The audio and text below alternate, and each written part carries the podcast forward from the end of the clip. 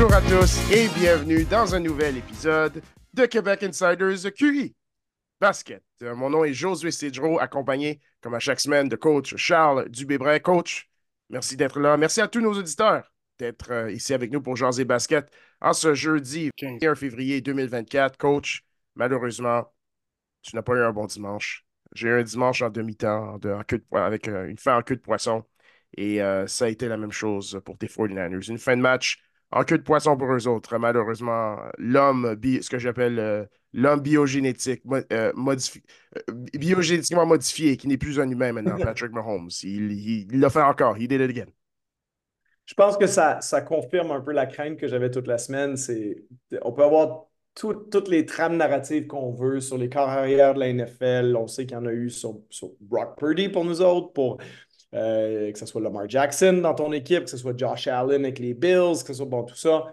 Euh, je pense que quand tu regardes ça à tête reposée, la conclusion, c'est qu'il y a une équipe qui a Patrick Mahomes, il y en a 31 qui ne l'ont pas.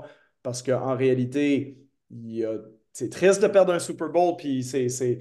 Disons que c'est crève-cœur d'être un fan des 49ers depuis, euh, parce que, depuis peut-être, je dirais depuis 2011, parce que ça fait sept euh, finales de conférence nationale qu'on fait depuis 2011. Sept, c'est pas rien, hein, sept en 13 saisons. Et puis, euh, c'est notre troisième Super Bowl perdu consécutif. Mais écoute, dans mon enfance, on en a aussi gagné euh, cinq sans jamais en perdre un à ce moment-là. Donc, euh, écoute, c'est comme, comme Carl Shanahan, il, dit quand il arrive à la conférence de presse, tu forcément beaucoup plus triste quand tu perds le Super Bowl que quand tu as fini ta saison 3-13 puis que tu es résigné à partir du 20 octobre que, tu ne vas pas faire les playoffs. Donc, on a été dans cette situation-là encore euh, malheureusement cette année. Puis c'est d'autant plus crève-cœur quand tu es à un jeu d'être champion, tu sais, quand c'est quatrième et un en prolongation, puis que tu te dis, ben, s'il y a une mauvaise remise, quelque chose. Mais tu sais que s'il n'y a pas d'erreur, que, Patrick Mahomes il est à peu près parfait dans ces situations-là, tu, tu sens l'inévitable arriver. Euh, puis je pense que les 49ers n'ont pas nécessairement mal, mal joué, mais ils n'ont pas assez bien joué pour battre Patrick Mahomes. Il fallait faire un grand match. On a fait un, un match correct, un match même défensivement assez bon pendant longtemps. On les a tenus à trois points en première demi. Euh, mais pour moi, la grosse opportunité ratée du match, les gens peuvent parler de la prolongation, de est-ce qu'on aurait dû prendre la balle, pas prendre la balle. Je pense que c'était, pour moi, ça, c'était du 50-50. Là. Tu, peux, tu peux construire un très bon argument dans les deux sens. Euh, Shanahan, je pense qu'il a fait la bonne chose à mes yeux parce que la défense était extrêmement fatiguée d'avoir défendu la dernière drive. Et puis, il s'est dit, regarde, autant leur donner du repos. Puis en plus, si on peut scorer un toucher en premier, ce qu'on est quand même passé à 9 verges de fer, euh, ben, ça force les Chiefs. Ça- de un, marquer un toucher, puis de deux, après ça, on peut gagner le match. Bon, les Chiefs ont dit qu'ils ils seraient allés pour deux points. Mais la vraie opportunité ratée aujourd'hui, c'est tu commences à deuxième demi, les Chiefs ont la balle, interception tout de suite en partant, balle dans le- là, là, quand moi j'ai vu ça, c'est là que j'y ai cru le plus. Parce que 10-3 à demi, ça voulait rien dire. Là, Sans dit, momentum, hein? 10-3 avec zéro momentum, Chiefs. c'est ça, notre défense qui les dominait vraiment à ce moment-là. Puis là, tu dis, OK, interception, on, on commence à leur ligne de 45 dans leur territoire. Là, il fallait marquer un toucher. Il fallait mettre ça 17 à 3 parce qu'avec la puissance offensive qu'on a, c'est pas que Mahomes ne peut pas remonter comme il l'avait fait en 2020, mais je me disais, si on avait un toucher là, 17-3, je pense qu'on va remettre un autre toucher à un moment donné d'ici la fin. Donc, on a des chances de finir comme à 24. Puis 24, quand l'autre équipe elle a juste 3 rendu à moitié du troisième quart, tu vas peut-être gagner avec ça. Euh, puis effectivement, ça aurait suffi parce que le match était 19 à 19 après 60 minutes. Puis c'est vraiment pour moi cette possession-là où on n'a pas marqué de points là-dessus. Ensuite, on les, a, on, les a reforcés à faire un botté de dégagement. On n'a pas marqué de points. Mais vraiment, le troisième quart, c'est les opportunités ratées. Puis bien entendu, comme je le dis tout le temps, le football, il suffit d'un jeu un peu chanceux pour ton équipe. On avait eu le catch de Brandon Ayuk la semaine d'avant.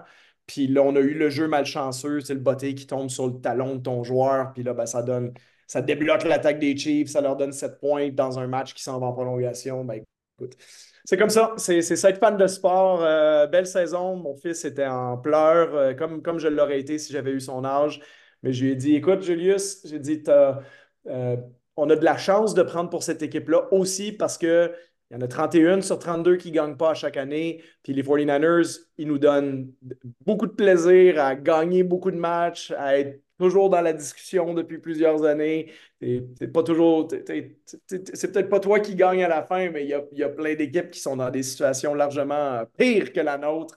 Donc, euh, déçu, mais écoute, 49ers pour toujours pour moi. Je pense que tu as fait un excellent résumé et euh, comme je l'ai dit, ben, quand tu affrontes une équipe qui a, possiblement le meilleur carrière de tous les temps, le meilleur euh, ailier rapproché de tous les temps, le un des 3, 4, 5 meilleurs coachs de tous les temps, le deuxième meilleur de sa génération.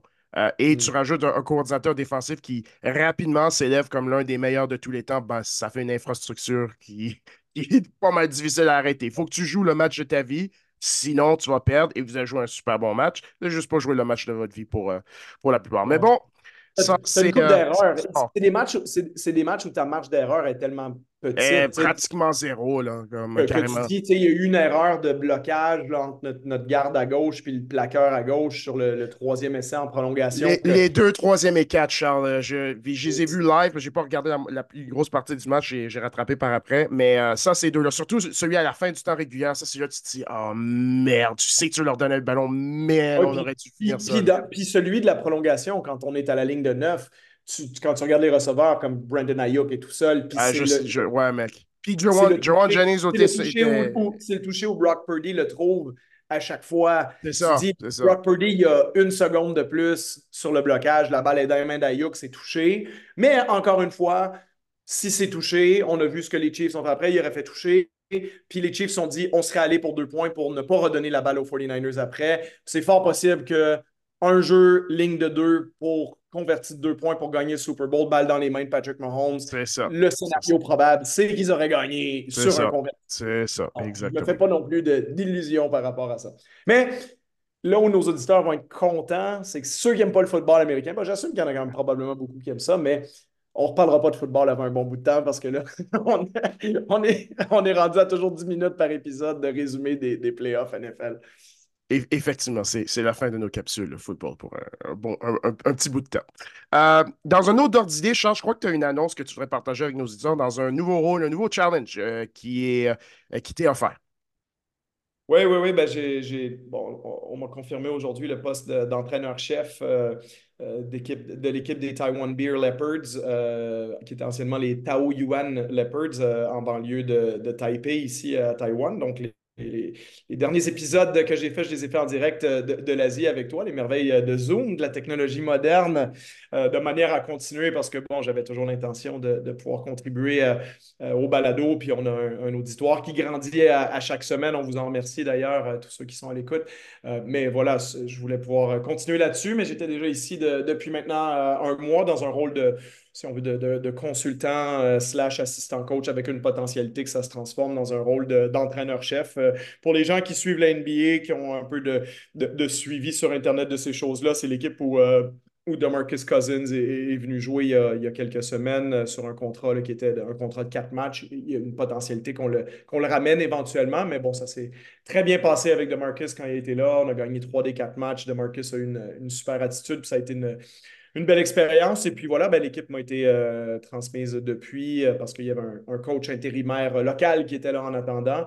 Euh, et puis voilà, donc maintenant, ça va être d'essayer de, bien, terminer, bien terminer la saison ici avec un, nouveau challenge dans un pays où moi, je n'avais pas encore entraîné. J'ai déjà coaché des matchs ici avec euh, l'équipe de, Macao là, que j'entraînais dans la Ligue d'Asie du Sud-Est, mais je n'ai jamais été dans la, Ligue T1, la taïwanaise ici.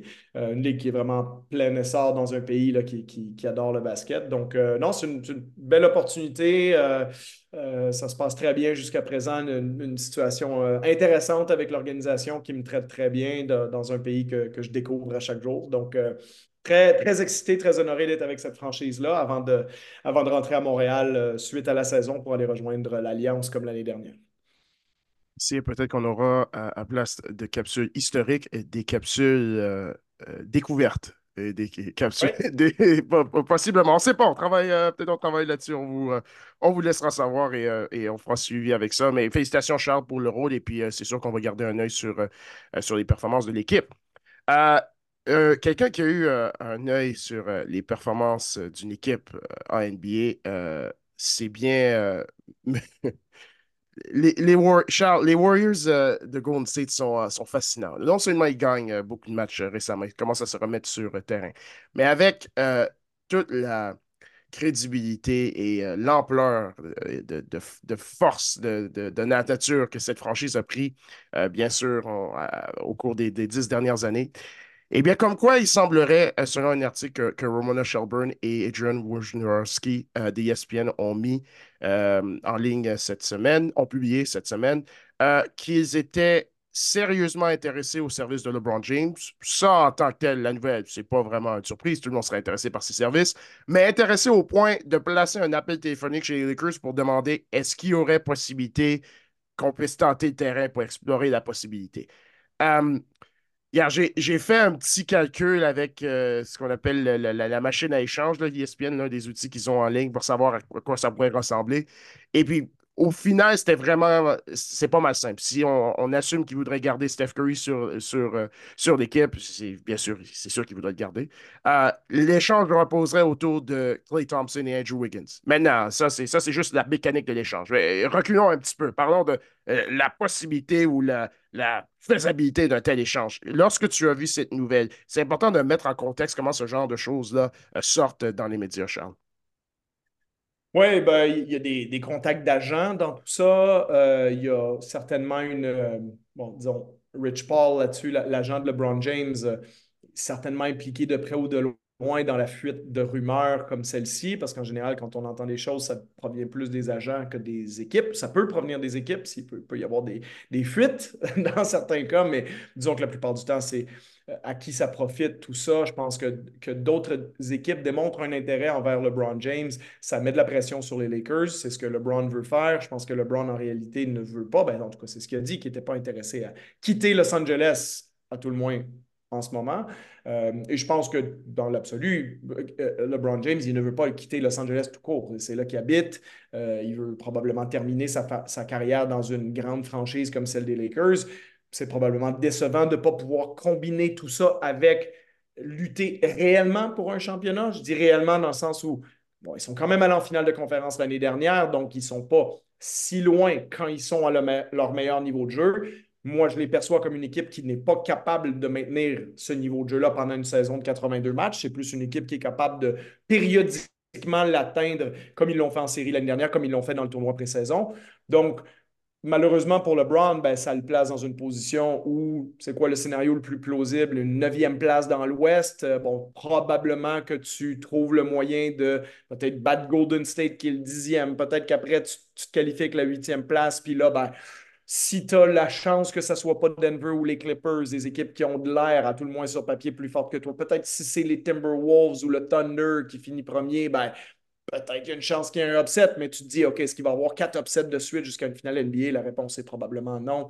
Euh, et c'est ça qui est dommage un peu pour LeBron et pour lui qui, euh, qui joue encore à un niveau où ce ne serait pas impossible de, de, contribuer à un championnat. Je ne dis pas qu'il pourrait gagner le championnat sur ses épaules, mais LeBron, il est quand même de manière indiscutable l'un des 12 meilleurs joueurs de la Ligue. Puis là, je suis très conservateur en disant ça parce qu'à n'importe quel soir, il pourrait être le sixième, septième meilleur à peu près, disons, quand on ne s'ostinera pas trop, il est quelque part entre, euh, entre 8 et 12, mettons. Euh, ce qui veut dire que quand tu es le 8e ou le 12e meilleur, ben, tu n'es probablement pas capable de transporter ton équipe jusqu'au bout tout seul, mais avec l'aide d'un joueur comme Anthony Davis, c'est pas impensable. Avec le, s'il jouait avec euh, le second violon, s'il jouait avec Steph Curry, justement, pour revenir à cet échange-là, peut-être que ça serait pas impossible non plus. Donc, ça m'intrigue et, je trouve ça pas surprenant, mais c'est intriguant d'entendre que LeBron a dit non à ça parce que si LeBron avait été pour partir ailleurs, tu le vois pas nécessairement aller à Denver, même si Denver est bon, même si ça pourrait être magique de le voir jouer avec euh, Nikola Jokic. C'est même drôle de se dire que LeBron James se ramasserait dans le milieu des montagnes rocheuses avec Nikola Jokic euh, dans un échange, je sais pas, où on aurait offert euh, Michael Porter et Jamal Murray, mettons, contre lui, ou une affaire comme ça. Mais à Golden State, tu dis, ah, Golden State, ils ont un côté glamour aussi. C'est Steph Curry, c'est l'autre icône glamour de la Ligue depuis maintenant plus de 10 ans. Donc, ils ont des âges qui fit ensemble, c'est-à-dire que les deux sont en fin de carrière, les deux ne veulent pas que ça se finisse en queue de poisson, donc peut-être autant combiner les forces. Donc, dans ce sens-là, ça a du sens, Et je peux comprendre que Golden State se dise, ben écoute, de toute façon, si on est pour miser sur les trois prochaines saisons, on s'en fout que LeBron a 39 ans. LeBron, il garde, il a le niveau qu'il a, puis c'est encore un joueur à 25 points, 7 rebonds, 7 passes par match. Fait que on peut prendre ça, coller ça avec Steph Curry, puis avec euh, Draymond Green, puis espérer que ça va mener à, quelque chose parce que en ce moment, on joue bien à Golden State. on a sept victoires à nos neuf derniers matchs, euh, mais c'est pas comme si euh, Thompson et, Andrew Wiggins étaient au centre de tout ça. Il y, a quand même des, problèmes fondamentaux là-bas qui font que oui, on va peut-être se qualifier pour le tournoi play-in, mais est-ce qu'on peut vraiment envisager d'aller plus loin? Ça, c'est une, vraie question. Mais ça a été une rumeur, disons, qui, ça, te frappe quand tu ouvres ta, page d'ESPN, puis tu, vois que la, nouvelle première, c'est une rumeur de LeBron à Golden State. Euh, quatre matchs de, consécutifs de sept tirs et plus à trois points euh, par Steph Curry euh, dans les quatre derniers matchs, un, record NBA. Ça n'a jamais été fait dans l'histoire. quand tu as un, joueur qui joue à ce niveau-là et qui, comme tu l'as mentionné, ne veut absolument pas que ça se finisse en queue de poisson, on est même prêt à compromettre certaines de nos valeur, entre guillemets, je dis bien entre guillemets, valeur euh, NBA, comme quoi l'ennemi de mon ennemi devient mon ami. Hein? Après toutes les batailles qu'on a eues pendant toutes ces années, tu sais quoi, ton objectif, c'est mon objectif. Ben, regarde, mettons ce qui s'est passé un peu dans le passé. Pas nécessairement qu'il y avait des batailles ou des frasques entre les deux, mais bien sûr, l'esprit de compétiteur fait comme oh. quoi tu, tu, préfères, euh, tu préfères le battre plutôt que d'allier euh, ses forces. Euh, mais écoute, comme tu l'as dit à la, fin de la journée, si Rich Paul et LeBron James et tout le monde qui sont dans leur, dans leur clan décident que Los Angeles est la meilleure place pour eux, tu as, mentionné le, fait qu'ils soient confortables là. Il y a aussi le fait que euh, les liens familiaux sont dans la région. Ses, enfants vont à l'école secondaire à Los Angeles. Son fils aîné est au collège à, l'Université de, de, Californie du Sud, USC. Euh, ben, c'est dur de juste dire bye bye juste pour un, autre championnat euh, du niveau humain. Maintenant, à savoir ce qui aurait mérite de faire cela, c'est un sujet, euh, disons, c'est un sujet qu'on pourra réviser, on, pourra révisionner en, séries éliminatoires euh, selon leur parcours. Par contre, Charles, dans ce même article, il y avait mention que le directeur gérant des Sixers de Philadelphie, Daryl Morey, avait lui aussi placé un, coup de fil à Rob Pelinka pour s'informer de la disponibilité de LeBron James et à Pelinka de répondre un peu du tac au tac ben, est-ce que Joel Embiid est disponible? Un peu, euh, si tu veux, avec, euh, avec une pointe euh, dans, les côtes pour dire comme quoi, arrête de me niaiser, c'est super montant. Et pour Maury de se retourner de bord et d'appeler les, les Suns de Phoenix et de passer à travers leurs trois meilleurs joueurs, Kevin Durant, Devin Booker et Bradley Bill, pour demander, hey, en passant, est-ce qu'ils sont disponibles? C'est très propre à, euh, ce personnage. Euh, Maury a la réputation de faire ce, genre de choses-là, toujours être sur le téléphone, toujours rechercher la, prochaine opportunité. Mais lorsque tu as lu cette partie dans, l'article, Charles, qu'est-ce qui t'est passé, euh, qu'est-ce qui t'est venu à l'esprit? La première chose, de l'un, je ne suis pas surpris. De deux, c'est ce qui fait que Daryl Morey est Daryl Morey. les gens, ils peuvent aimer ou pas aimer les analytiques, les stats avancées. Bon, moi, on, pourra en parler longtemps, mais moi, j'ai les stats analytiques. C'est... Les gens qui n'aiment pas les stats analytiques aiment d'autres stats analytiques, c'est juste qu'ils ne les appellent pas comme ça. Je pense que historiquement, tu regardes quelqu'un shooter des trois points, il en met trois de suite, tu dis, bon, non, mais il n'est pas si bon que ça, parce que quand il en shoot 100, euh, il shoot 37% Ça naît des analytiques. C'est qu'on a. Les, gens, les gens, des fois, sont fermés aux analytiques qui n'existaient pas quand ils ont grandi. Puis euh, voilà, il ne faut pas que le monde change trop selon les paradigmes qu'ils avaient avant.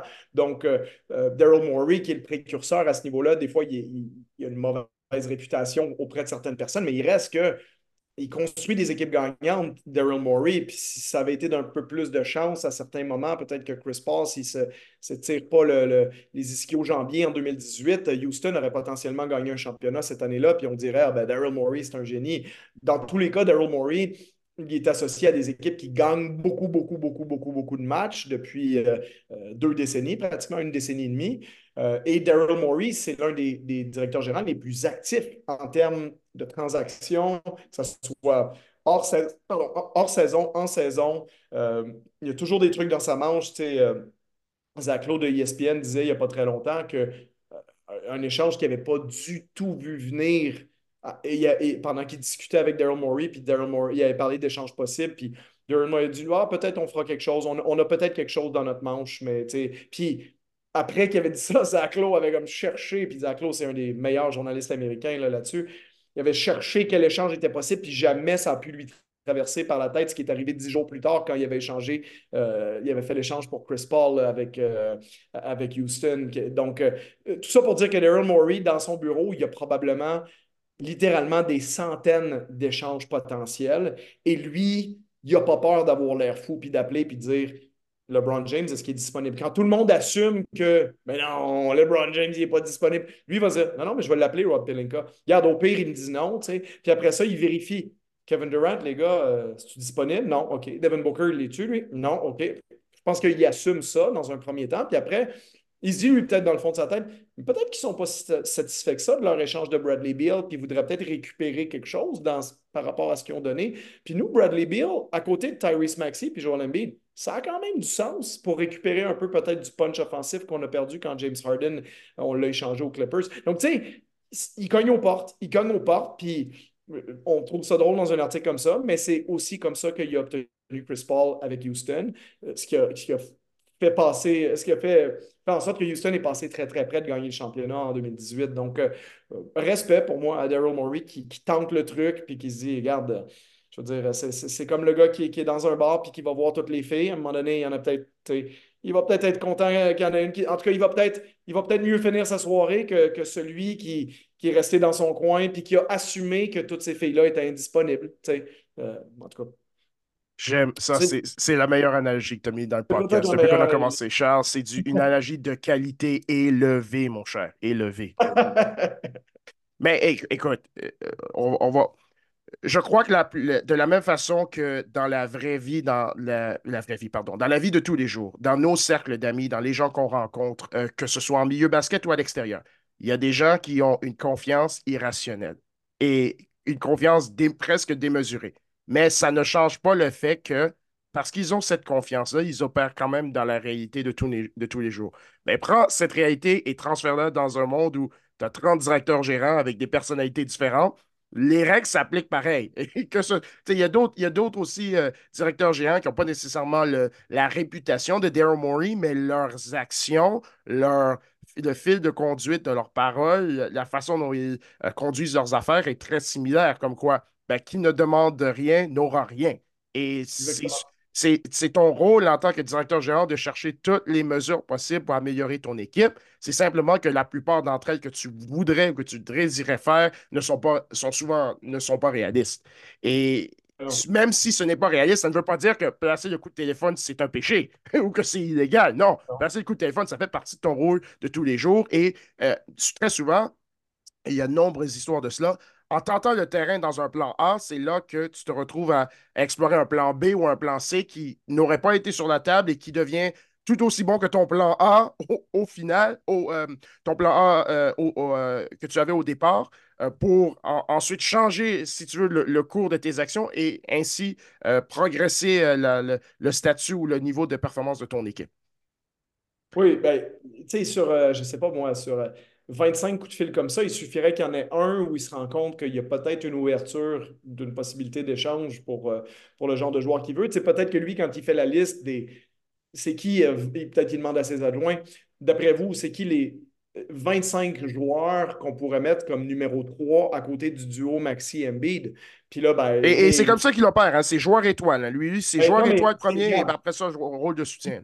Listez-en 25. Puis la réponse, c'est certainement, ben oui, mais je pense pas qu'il est, Durant n'est pas disponible ou LeBron n'est pas disponible. Mais lui, il se dit, regarde, si on appelle pour les 25, là, ben, on va peut-être se faire dire non 24 fois, mais il y en a peut-être un qu'on va se rendre compte que c'est peut-être pas complètement fermé. Donc, euh, c'est ça la mentalité, en fait, euh, de, Daryl Morey. C'est qu'il va l'essayer, puis écoute, euh, si c'est non, c'est non. Mais peut-être que le, le fait aussi d'appeler démontre son intérêt, puis peut-être que, je sais pas moi, si Phoenix euh, se rend compte qu'ils ne peuvent pas gagner comme ils sont là, puis qu'il y a un certain mécontentement, ben peut-être, à un moment donné, ils vont se dire, ben, regarde, là, euh, Kevin Durant, s'il si, est dans un an et demi, il a peut-être 37 ans, on n'est plus sûr, lui est plus sûr. peut-être que c'est le directeur gérant de Phoenix qui va appeler Daryl Morey puis qui va dire es toujours intéressé? Tu, tu m'avais appelé il y a un bout de temps. Tu dans le sens que ça peut peut-être mener à quelque chose plus tard. Donc, je ne suis pas en train de donner des scénarios où Kevin Durant se ramasse à Philadelphie, mais je donne un exemple euh, comme ça où je suis convaincu que certains échanges peuvent avoir lieu comme ça parce qu'ils sont au courant de ton intérêt pour le joueur et tu es peut-être une des premières personnes qui vont appeler le jour où quand c'est sous silence encore, mais écoute, euh, as-tu toujours de l'intérêt pour ce joueur-là? Tu serais-tu prêt à donner des choix au repêchage pour lui? Puis ça peut démarrer une conversation. Donc, je pense que Daryl Morey, de toute façon, il est là depuis assez longtemps, il sait ce qu'il fait. Puis il se dit, regarde, moi, qui sait, si jamais LeBron James est disponible, peut-être que LeBron James, ça tente de venir jouer avec Joel Embiid, puis ça lui donne une vraie chance de gagner un championnat pour, euh, pour couronner sa carrière, puis se rapprocher de Michael Jordan là-dessus. Donc, regarde, ça ne coûte pas grand-chose. Je pense que son forfait est payé par les Sixers de toute façon. Ça ne coûte pas grand-chose de faire euh, l'interurbain à Rob Pelinka. C'est sûr que son téléphone, c'est pas lui qui, euh, qui paye pour. Ça existe encore bien d'ailleurs? Non, je pense que tu dois. Euh, non, ça, bien sûr, ça existe. Je, oui, oui, non, c'est présent sur, mon, sur ma facture de téléphone. Ça existe. Non, mais interurbain, inter dans le même pays? Euh, non, pas dans le même pays, mais à l'interurbain, à l'extérieur du pays, bien sûr. Pourquoi on a encore des numéros de téléphone d'ailleurs? C'est une question que je me pose tout le temps. Ah, ça, c'est capsule téléphonique, Charles. Ça, c'est capsule téléphonique. Mais dans le monde de WhatsApp où tu peux t'appeler par Facebook, par je sais. Les gens qui n'ont pas Apple, euh, qu'on n'a pas, moi j'ai un iPhone, mais quand, il n'y a pas de problème, les gens qui ont des Samsung, on peut s'appeler par WhatsApp, euh, on peut s'appeler par Facebook. On est rendu qu'on a plusieurs options. On a un plan A, un plan B, un plan C avant de faire un interurbain. En tout cas, bref, on le zoom. On, fera, un, groupe de manifestations, Charles, toi et moi, puis euh, on verra combien de gens on peut amener là-dedans. Moi, personnellement, je pense qu'on peut faire 250. Moi, je crois qu'on peut facilement ramener 250 personnes pour la manifestation, mais bon, on verra. On verra. Ça, c'est pour, une autre capsule. Euh, avant qu'on passe à notre équipe de la semaine, Charles, je pense qu'on doit dire un mot sur euh, la performance en montée euh, et en puissance de Victor Wembanyama euh, dans un match c'est récemment cette semaine contre, contre les Raptors. écoute, il a démontré toute sa puissance 27 points, 14 rebonds. 5 passes décisives et pour le triple-double, non pas les passes décisives, 10 blocs dans une victoire par plus de 30 points de, son équipe. Charles, le petit commence à grandir rapidement mais pas littéralement dans son cœur parce qu'il est déjà le plus grand possible. Ouais, moi, ce qui, ce qui m'intéresse beaucoup de Victor, c'est euh, l'augmentation de son, taux d'efficacité. Tu sais, dans, les, euh, dans les 23 derniers matchs, je regardais ça sur, euh, selon Basketball Reference. Là, tu disons qu'il y a beaucoup plus de matchs maintenant où il fait ce qu'il fait avec un taux de réussite intéressant. Il y a moins de matchs à 40% du terrain, 33% comme il y avait en début de saison, 35% puis des 1 sur 6 à 3 points, le lendemain 0 sur 4. Puis il était littéralement pendant un bout de temps en termes de volume, euh, parmi les joueurs qui tentent euh, un certain nombre de tirs à 3 points par match, il était le pire tireur à 3 points de la NBA. Euh, mais c'est pas, je dis pas ça pour le, euh, pour, taper sur lui. C'est plus dans le sens où c'est un point faible, mais comme il est capable de tirer avec sa grandeur, tu, te dis, ben, un jour, ça va être un tireur à trois points efficace. Au jour aujourd'hui, ça n'aide pas son équipe qui lance des trois points. Mais bon, c'est pas très grave. Les Spurs sont pas bons en ce moment. Donc, on est là pour le développer. Mais Victor, moi, ce qui m'intéresse beaucoup, c'est que Là, il y a un gros pas en avant qui a été fait à l'intérieur de sa saison recrue en termes de cette efficacité-là. Sur ces 20 trois derniers matchs, Victor lance 37% de la ligne à trois points euh, en marquant 23 points par match, donc 23 points, 9 rebonds, 4 passes, 3,3 blocs. Euh, bon, ça, les blocs, c'était déjà quand même là. C'est 51% du terrain. Donc là, on parle de pourcentages d'efficacité qui sont vraiment, vraiment intéressants parce que le, le, Victor de de début de saison, qui était à 27% de la ligne à trois points. Bon, c'est quand même un peu moins euh, euh, comment je te dirais, ça, te donne l'impression que les stats qu'il fait soir après soir, de mettre 20 points, de mettre 10 rebonds, ça vient aussi euh, parce que son équipe est faible, puis parce qu'il y a beaucoup de volume, puis le ballon va venir dans ses mains beaucoup. Donc là, c'est plus que ça. Et ça, tu te dis, ben là, s'il se met efficace comme ça, puis que progressivement, parce qu'il est efficace, on trouve de plus en plus de situations. Ben là, on le fait plus jouer centre aussi que est fort, ce qui est une bonne chose. On le fait jouer avec un meneur de jeu comme Tyus, euh, pas Tyus Jones, son, Trey, son frère, euh, ben c'est ça. Quand il y a une combinaison avec un vrai meneur de jeu, ben là, il est beaucoup plus efficace. Fait que si on lui donne le ballon plus, il y a peut-être un moment où Victor, il va avoir ces pourcentages-là, mais en marquant 33 points par match aussi. si Embiid le fait, il peut le faire potentiellement aussi. Fait qu'il y a peut-être un monde où, à un moment donné, Victor, ça va peut-être être 35 points, 15 rebonds, 5 passes, 4 blocs par match à 39% de la ligne à 3 points. Puis là, ben, euh, ça va être Lord have mercy J'espère pour le reste de la Ligue que San Antonio n'aura pas trop de joueurs autour de lui parce que ça va être compliqué. Hein, mais le, potentiel de ce jeune-là est absolument euh, phénoménal.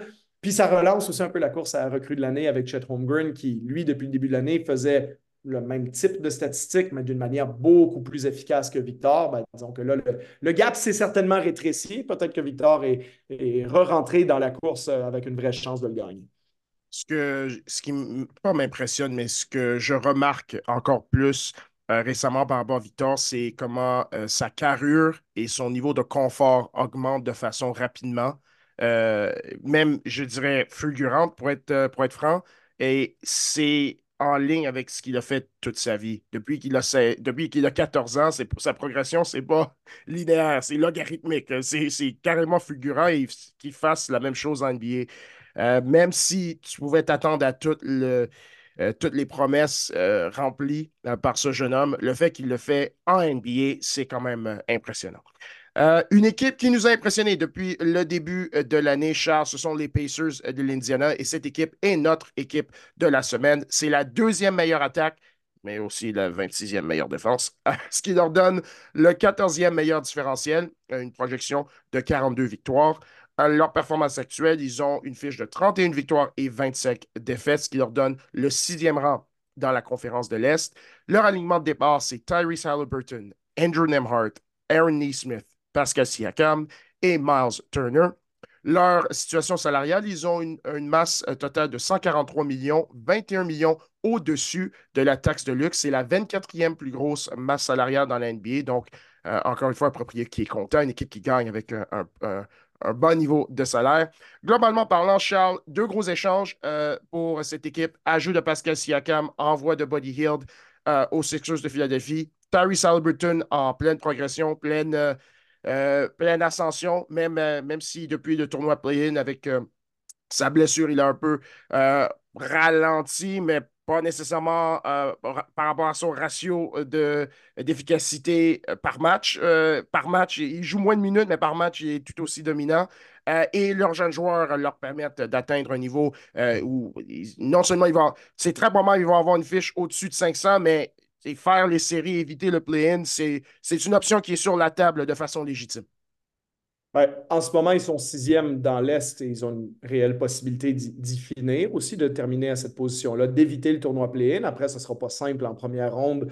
Euh, ils font partie maintenant des équipe, je pense qu'il comme je dis, il y a un quart de l'NBA qui gagne une ronde de playoff, il, y, a un quart de l'NBA qui se rend en playoff et qui ne gagne pas, et tu as à peu près la moitié de la ligue qui ne se rend pas en playoff. Mais là, je pense qu'ils ont probablement changé de catégorie euh, de, ne pas faire les playoffs à faire les playoffs. Je ne pense pas encore qu'ils sont dans la catégorie d'équipe qui va gagner une ronde de playoff parce que c'est difficile de gagner des rondes de playoff quand tu as la 26e défense. C'est littéralement l'une des cinq pires défenses de la NBA. Donc, les équipes vont t'attaquer, vont te cibler en séries éliminatoires et ça va être. Bon, les Pacers vont essayer de gagner des matchs en séries éliminatoires en marquant 135 points, mais avec des équipes qui sont plus concentrées défensivement, qui sont plus prêtes à toi, qui t'affrontent match après match, ben, c'est plus difficile d'en marquer 135, 140 dans des matchs de playoff euh, ou, s'il n'y a jamais de back-to-back. Donc, euh, que pendant la saison où l'équipe que tu affrontes, elle a peut-être joué euh, la veille contre les Timberwolves, le lendemain, elle s'en va à Chicago. Tu es, seulement une équipe sur leur radar parmi tant d'autres et, ton style de jeu avec beaucoup d'énergie, de, jeunesse, de fougue, d'excitation, de, ben, disons qu'un mardi soir de février, euh, tu n'auras peut-être pas l'énergie maximale de l'équipe en face pour t'empêcher de marquer tes 135 points. Puis avec un peu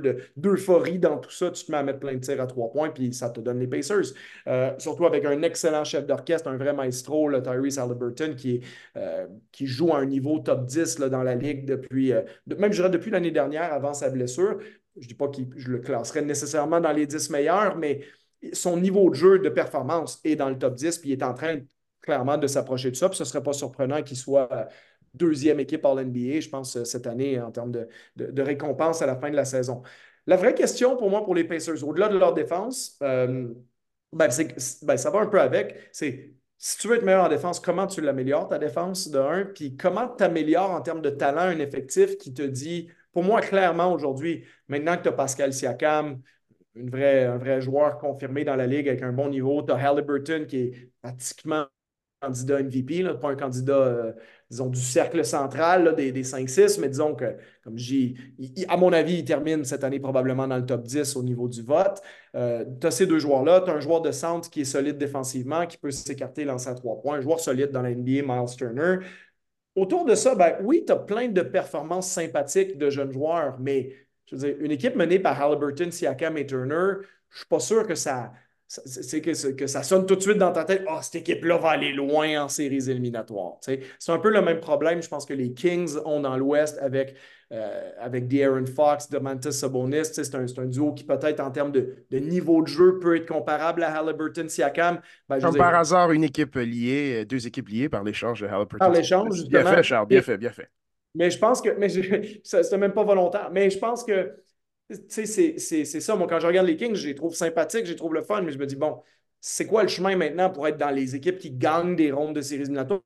Oui, OK, peut-être tu peux en gagner une parce que tu as affronté le bon adversaire en première ronde, puis tout ça. Puis, puis c'est pas pour être pessimiste envers ces équipes-là, mais la question, c'est que bon, ben maintenant que tu, joues dans, ces, dans, dans, la cour des grands, là, que tu t'en vas en séries éliminatoires, tu vas-tu réellement battre les Sixers, les Celtics, les Bucks, euh, euh, ou regarde la façon dont Cleveland et New York jouent en ce moment, est-ce que tu es vraiment capable de battre ces équipes-là en séries éliminatoires avec l'effectif que tu as? Parce que tu as quand même Andrew Nemhard et Aaron Neesmith sur ton 5 de départ. Les deux font des bonnes saisons, puis je ne veux pas les attaquer, mais je ne pense pas que tu fais peur à grand monde quand 40% de ton 5 de départ, c'est Andrew Nemhard et Aaron Neesmith.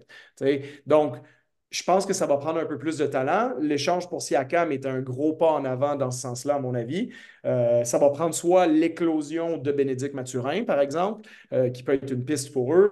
Obi Toppin est encore assez jeune, mais je pense qu'on sait à peu près ce que Obi Toppin est euh, rendu à ce moment-ci. puis euh, Toppin, Mathurin, TJ McConnell, Jalen Smith, ces joueurs-là sont, sont solides en tant que joueurs de rotation. La question, c'est qui peut être un vrai, vrai, vrai titulaire dans cette équipe-là, à part les joueurs qu'on a nommés le, Big Three de l'équipe? Et, ça, c'est pour moi, c'est la vraie question autour d'Indiana, à, savoir est-ce qu'ils sont capables de passer à la prochaine étape et de rajouter un joueur supplémentaire de qualité à ce noyau-là? En se disant que l'on prend pour acquis que Pascal Siakam signe une, resigne là-bas cet été. Je pense que ça, c'était euh, quasi euh, acté au moment de faire l'échange. Euh, puis on décidera, il y a quoi? Il y a Obi Toppin qui est en, Obi Toppin qui est en fin de contrat, donc on va voir ce qu'on fait avec lui. Ce n'est pas une équipe qui a beaucoup d'argent commis non plus. Tu as l'extension de Tyrese Halliburton qui, qui commence l'année prochaine, donc son salaire passe de 5 millions par an année à 35 millions par année. Donc, ça, ça quand même, ça va, ça va bouffer un morceau euh, dans tout ça. Euh, mais ça va être intriguant de, voir euh, dans quelle direction ils veulent aller par la suite, en, sachant aussi que Master Turner, lui, c'est l'année d'après qui est agent libre et qui est sur un contrat qui est actuellement très avantageux pour les Pacers, là, à peine à 20 millions par année pour un joueur qui, qui performe bien. Donc, ça, c'est ce qui m'intéresse. Mais écoute, pour l'instant, je leur lève mon chapeau pour le niveau de, basket, pour le pas en avant qu'ils ont fait cette saison. Euh, c'est une équipe qui, offensivement, ce n'est pas, de la chance là, pour les gens qui se demandent. Ils sont, sont premiers de la NBA au pourcentage au tir, sont premiers au pourcentage au tir à deux points, euh, ils sont dans le top 10 aux trois points réussis, ils sont premiers aux passes décisives beaucoup en raison du, des performances d'Aliburton. Donc, tu sais, c'est pas, pas par accident qu'ils sont là. ils sont vraiment... Euh, puis défensivement, ben, le problème, c'est que ils donnent tellement de tirs au panier. Ils sont, dans ils sont, je pense, l'équipe qui, accorde le plus de tirs au panier, le plus de tirs à deux points accordés, le plus euh, euh, marqué et tenté. Euh, donc, tu regardes ça, c'est drôle parce qu'ils sont derniers dans les tirs à deux points accordés et premiers dans les tirs à trois points accordés. C'est-à-dire que concrètement, contre eux autres, tout le monde est capable de se rendre au panier. Tu n'as pas besoin de lancer de loin.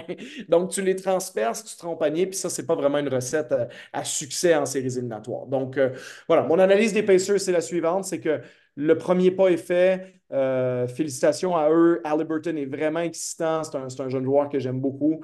Euh, je pense que Siakam fit bien dans, ce groupe-là aussi. Mais maintenant, qu'est-ce qui se passe? C'est quoi la prochaine étape pour les Pacers? Il n'y a pas d'urgence, mais euh, c'est ce la question que leur état-major va devoir se poser.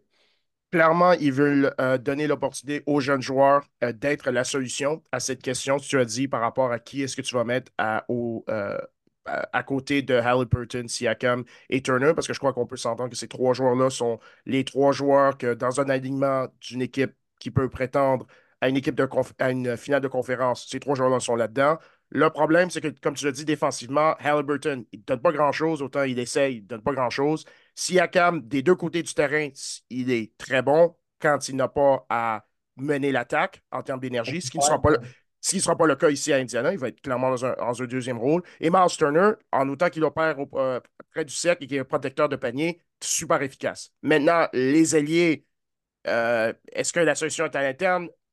Vive, euh, vive, le Canada avec Andrew Nemhard et Bénédicte Mathurin. Je suis sûr, dans ma tête, sûr et certain que ce sont deux joueurs qui peuvent faire partie de la rotation d'une équipe championne. Ça, il n'y a pas de doute pour moi dans, mon esprit. C'est juste une question de à quel point est-ce qu'ils peuvent devenir meilleurs.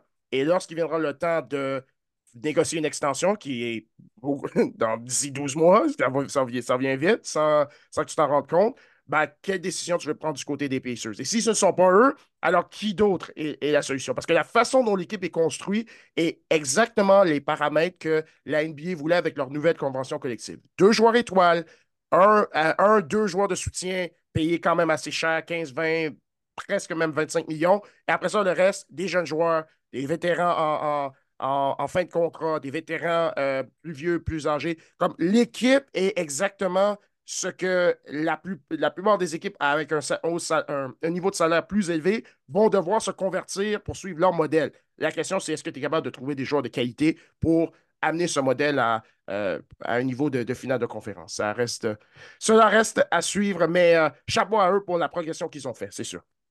Oui, puis chapeau aussi pour l'échange de Pascal Siakam, parce que, tu sais, concrètement, ce qu'ils ont donné, tu sais, tu donnes Bruce Brown, tu donnes, tu donnes Jordan Noora, tu donnes c'est pas euh, non plus. Euh, c'est pas, pas comme s'ils avaient donné euh, Miles Turner dans l'échange, tu vois, puis là, tu dis, bon, oui, Siakam, il est meilleur en attaque que Turner, mais Turner, tu sais, pour moi, c'est un échange qui était, comme on dit en anglais, c'était un no-brainer pour les Pacers, d'aller chercher un joueur de la trempe de Siakam qui, clairement, va marquer entre 20 et 25 points par match pour toi, peut créer un peu 5-6 passes décisives, va aller chercher des rebonds, polyvalent défensivement.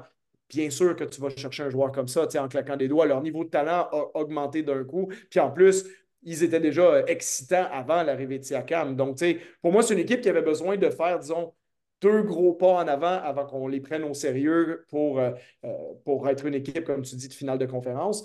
Et le premier pas a été fait avec l'échange de Siakam. Maintenant, quelle, quelle, est la potentialité de faire un, un deuxième move comme ça? Après, il peut y avoir euh, une, semi-star qui a envie d'être échangée. C'est un joueur du niveau de Pascal Siakam, puis euh, peut-être qu'à un moment donné, tu fais une espèce de package euh, euh Maturin Nemhard, un package Canada, ou un package Naismith Nemhard avec un choix repêchage. Il peut y avoir des, des potentialités d'équipes qui veulent rajeunir éventuellement, puis toi, tu vas peut-être rajouter un, un, joueur qui était euh, insatisfait de sa situation dans une autre équipe, un peu comme euh, ou une situation qui, mène, qui mène à rien, comme celle de Siakam à, la fin de, sa, de son séjour à Toronto, On a, on a, mentionné son nom, mais euh, la saison de Bénédicte Mathurin, en résumé, l'efficacité est à peu près la même chose que l'année passée. Un temps un tout petit peu meilleur, mais pratiquement la même chose.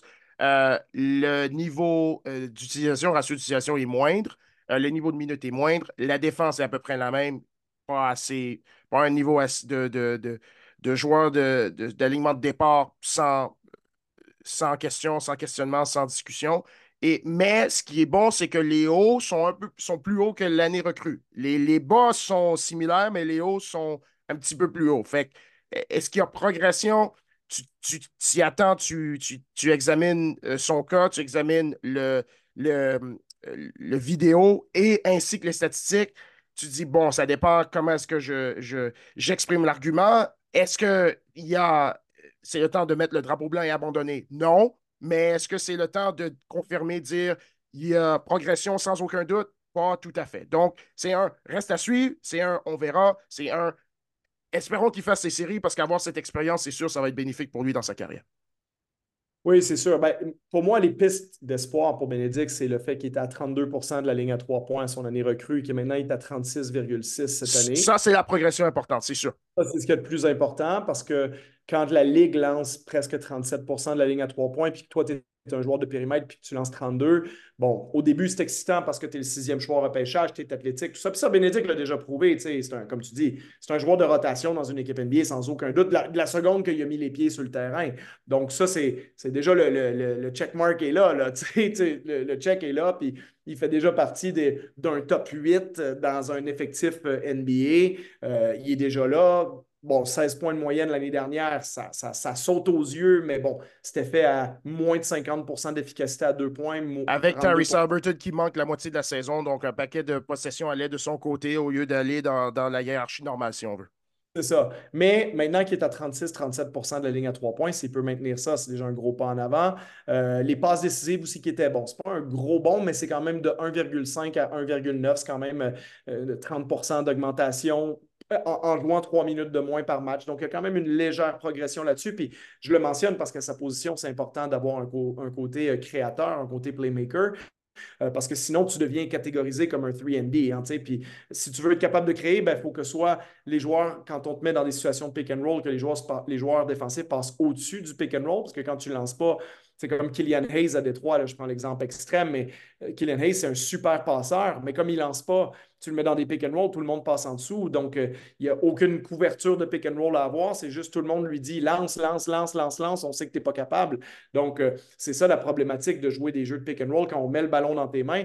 Alors que Killian Hayes, si les joueurs passaient en haut du pick and roll. Et là, ça force le grand, le, défenseur du 5 à, être en couverture ou à se, euh, projeter un peu plus sur lui. Ça force des rotations derrière. Et là, Kylian c'est un excellent passeur. Les, dominos commencent à tomber puis il peut faire les bonnes lectures. Mais en ce moment, comme son défenseur passe en dessous de l'écran, ben, il n'y a pas de couverture de pick and roll. Donc, il n'y a pas de domino qui tombe. Donc, il n'y a rien à lire, en fait. Et ça, c'est un phénomène qui est souvent vu chez les jeunes joueurs et c'est arrivé un peu à Bénédicte sur sa première saison quand c'est pas le pick and roll, tout ce que je viens de dire là est vrai aussi quand tu es sur le deuxième côté, sur les close-out. C'est-à-dire que Tyrese Halliburton, il va le jouer, lui, le premier pick and roll de son côté. L'aide va venir. Puis là, il va lancer le ballon de ton côté parce que ton joueur est venu dans la rotation, est venu probablement euh, refermer, peut-être venu bumper Miles Turner qui plongeait au panier, par exemple.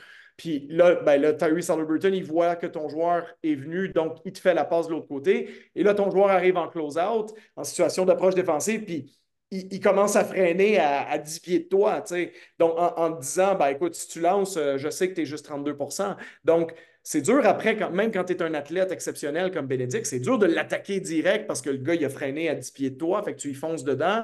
Euh, ce qui fait qu'il y a du temps de récupération, il n'y a pas beaucoup d'aide qui vient, donc c'est dur de, trouver des coéquipiers puis de, de faire continuer l'attaque par la suite. Donc, tu es obligé un peu de, convaincre l'autre équipe de venir te défendre à trois points pour que tout le reste se débloque. Puis la combinaison, justement, l'année dernière que Bénédicte a eu d'être un super athlète qui marque beaucoup de points, mais simultanément de pas nécessairement être un très bon tireur, très bon créateur, ni d'être un bon défenseur, ça a probablement refroidi un peu les artères des Pacers qui se disent ben écoute, lui, on le faisait jouer 29 minutes l'année passée, mais tout le monde s'attendait à dire ben là, il va être dans le 5 de départ cette année, tout ça. Puis finalement, ben non, il a juste été titulaire 15 matchs cette année, puis il joue 25 minutes au lieu de 28 parce que les Pacers sont meilleurs et c'est à lui de continuer sa progression comme il l'a fait au niveau du tir, mais aussi au niveau de la défense puis de la création pour dire ben regardez, un jour, je vais mettre 20 points par match pour vous en étant l'un des créateurs principaux et voici comment je vais le faire au-delà de mes qualités athlétiques qui ont, ça, a pris cinq matchs pour le démontrer. Fait que, fait que non, effectivement, tu ne jettes pas le drapeau blanc. Et moi, j'essaie de faire une analyse neutre de Bénédicte, pas juste une. je lui souhaite un succès phénoménal. Puis, puis je pense qu'il y a un beau potentiel dans la NBA. Puis je pense que de toute façon, il, il va jouer en NBA pour très longtemps. Mais les Pacers, je pense, souhaiteraient qu'ils deviennent l'un des membres de ce groupe-là central euh, euh, et qu'éventuellement le, Bénédicte à 16-17 points de la saison recrue devienne un, jour un Bénédicte à 20 points, efficace, un peu plus créateur. Euh, il a le corps pour défendre, donc il soit bon des deux côtés du terrain. Et ça, je pense que ça, donnerait un, gros, gros, gros boost aux Pacers dans le futur parce que c'est celui pour moi qui a le plus le profil à l'interne pour, pour faire ce pas en avant là si Bénédicte devient un joueur de la trempe de Pascal Siakam, je crois que lui peut dire qu'il a atteint son objectif. Et les Pacers, de leur côté, en construction d'équipe, ce serait l'objectif. Ce serait tout a fonctionné. Et euh, avec cet aliment-là, là, tu as vraiment une chance de bâtir une équipe euh, de finale de conférence et euh, dépendamment du reste de ta profondeur, vraiment aspiré aux grands honneurs. une figure de proue de l'histoire des Pacers, Charles, c'est Reggie Miller. Et il sera l'objet de notre capsule historique cette semaine. Euh, c'est un, joueur qui a marqué des esprits dans les années 90 avec euh, de nombreux, nombreux tirs à trois points, euh, non seulement en qualité, mais en importance dans le moment, Charles. mais souvent, ces, ces moments où l'ampleur de ces moments obscure un peu la vision d'ensemble de sa carrière au niveau statistique et au niveau, euh, si tu veux, où est-ce qu'il se classait dans la hiérarchie euh, dans la NBA. Euh, c'est un palmarès intéressant à explorer. Oui, parce que pour moi, Reggie Miller, écoute, c'est mon opinion aussi, qui n'est peut-être pas partagée par tout le monde, mais je pense que Reggie est un des joueurs les plus surévalués de l'histoire de la NBA, mais un joueur intéressant à étudier parce que la raison pourquoi je dis qu'il est surévalué, c'est parce qu'on se souvient de lui comme l'une des figures marquantes des années 90, et il est une des figures marquantes des années 90. Il est l'un des, des 20 meilleurs joueurs qu'il y a eu dans cette décennie-là, quand on, si on passait tous les Jordan, Pippen, euh, Malone, Elijah One, David Robinson, Barkley, Shaquille O'Neal et compagnie.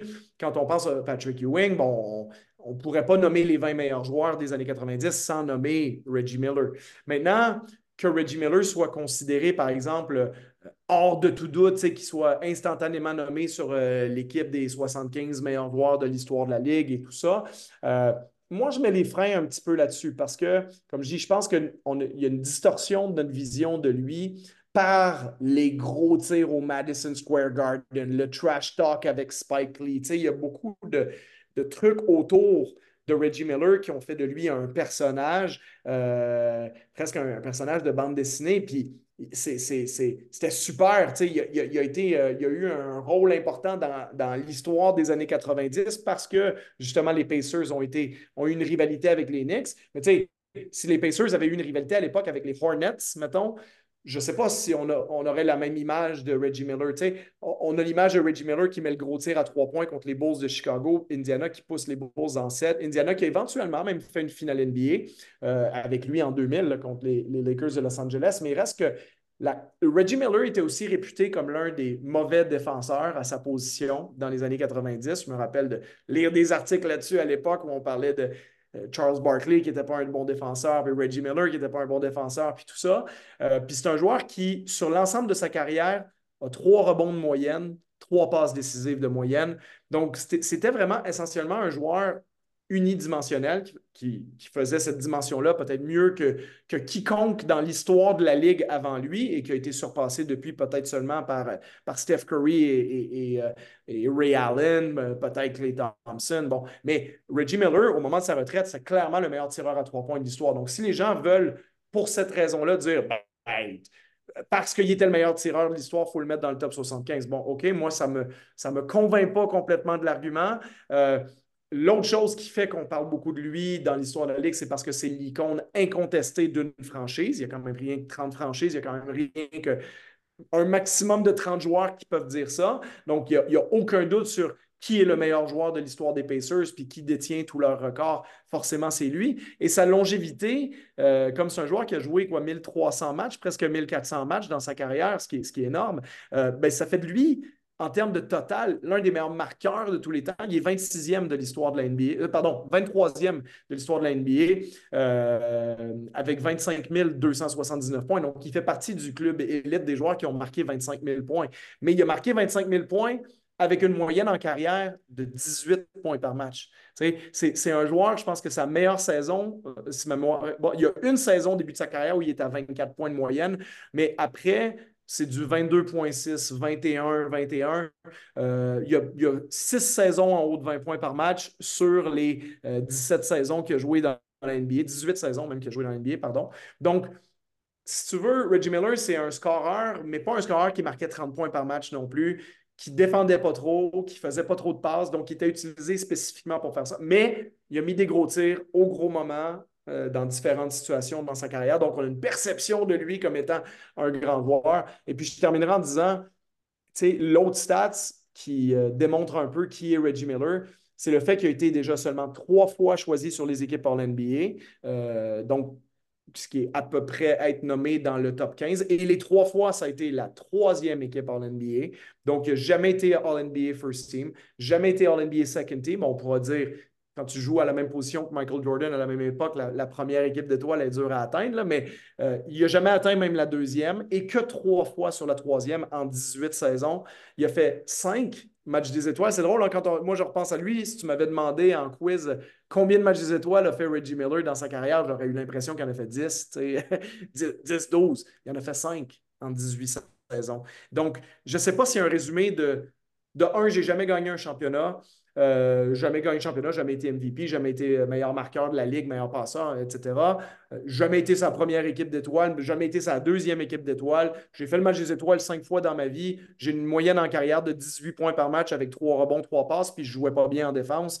Je ne sais pas si ça, pour moi, ça me crie assez clairement un des 75 meilleurs joueurs de tous les temps. Le joueur à qui je le compare un petit peu, si je le mets dans l'histoire, pour moi, c'est Vince Carter. Euh, euh, euh, pas, euh, bien sûr, stylistiquement, parce que c'est pas le même athlète, pas le même genre de, joueur, mais alors, Vince Carter, c'est un joueur qui a joué extrêmement longtemps, qui se situe à peu près au même rang que lui en termes de points par match, parce qu'il a tellement joué de matchs dans sa vie, qui, à, son pic, a été excellent, assez pour atteindre les équipes en NBA, mais jamais pour être dans la vraie discussion MVP.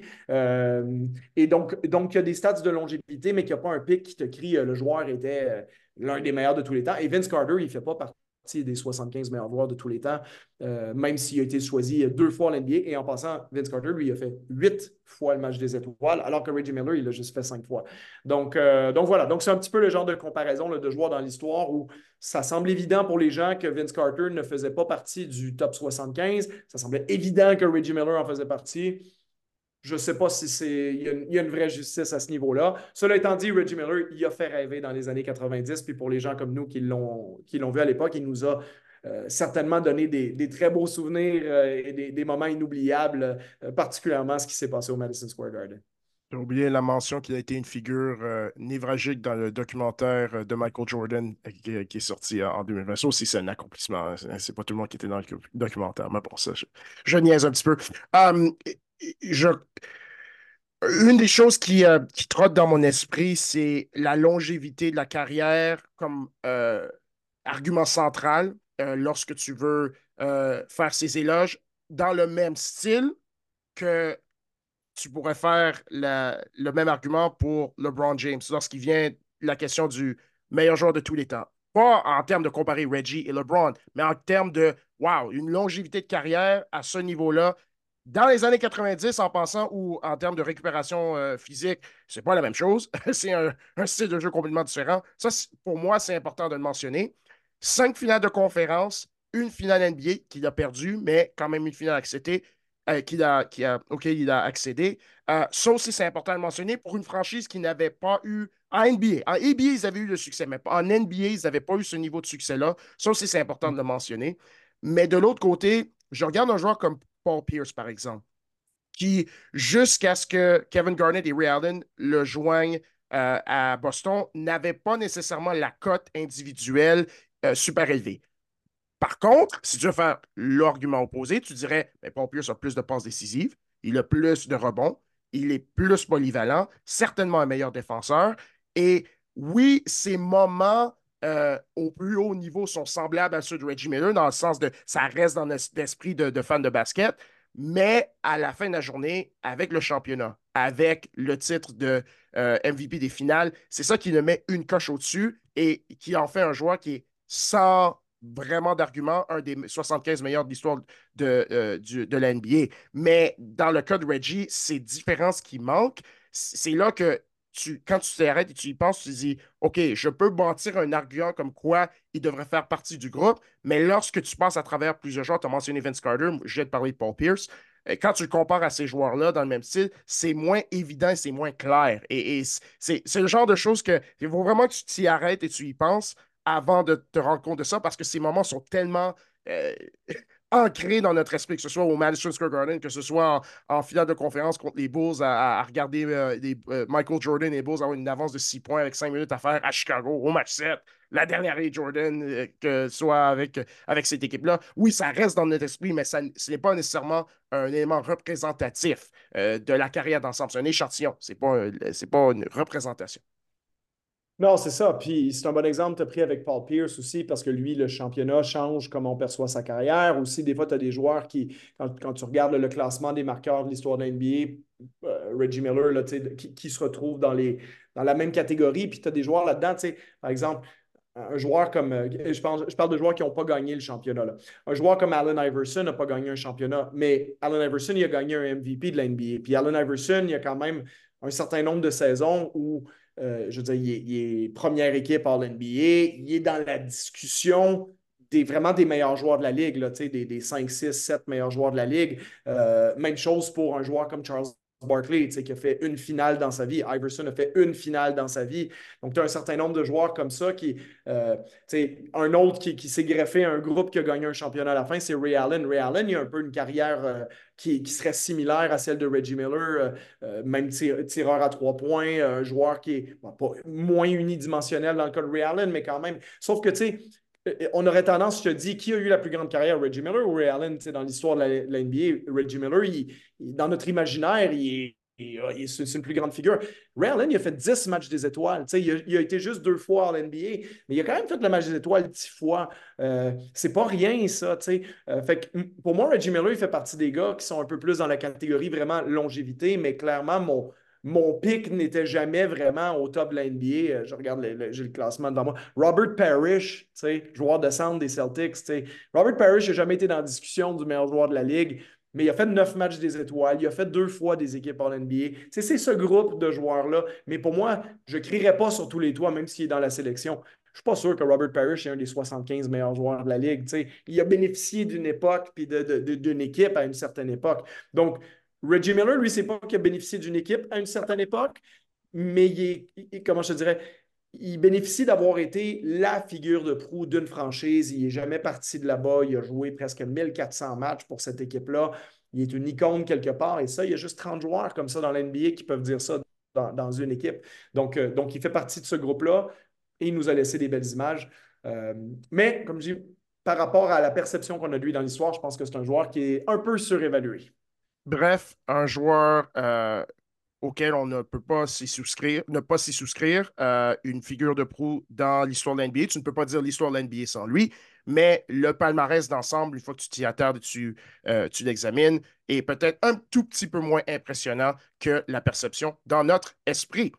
Ceci conclut un autre épisode de Québec Insiders QI basket. Abonnez-vous à notre podcast sur Spotify, iTunes et Google Play. Vous pouvez aussi nous suivre sur X, mieux connu sous le nom de Twitter, Josué Cedro et C Partagez avec nous vos commentaires, vos questions. Nous vous en sommes reconnaissants.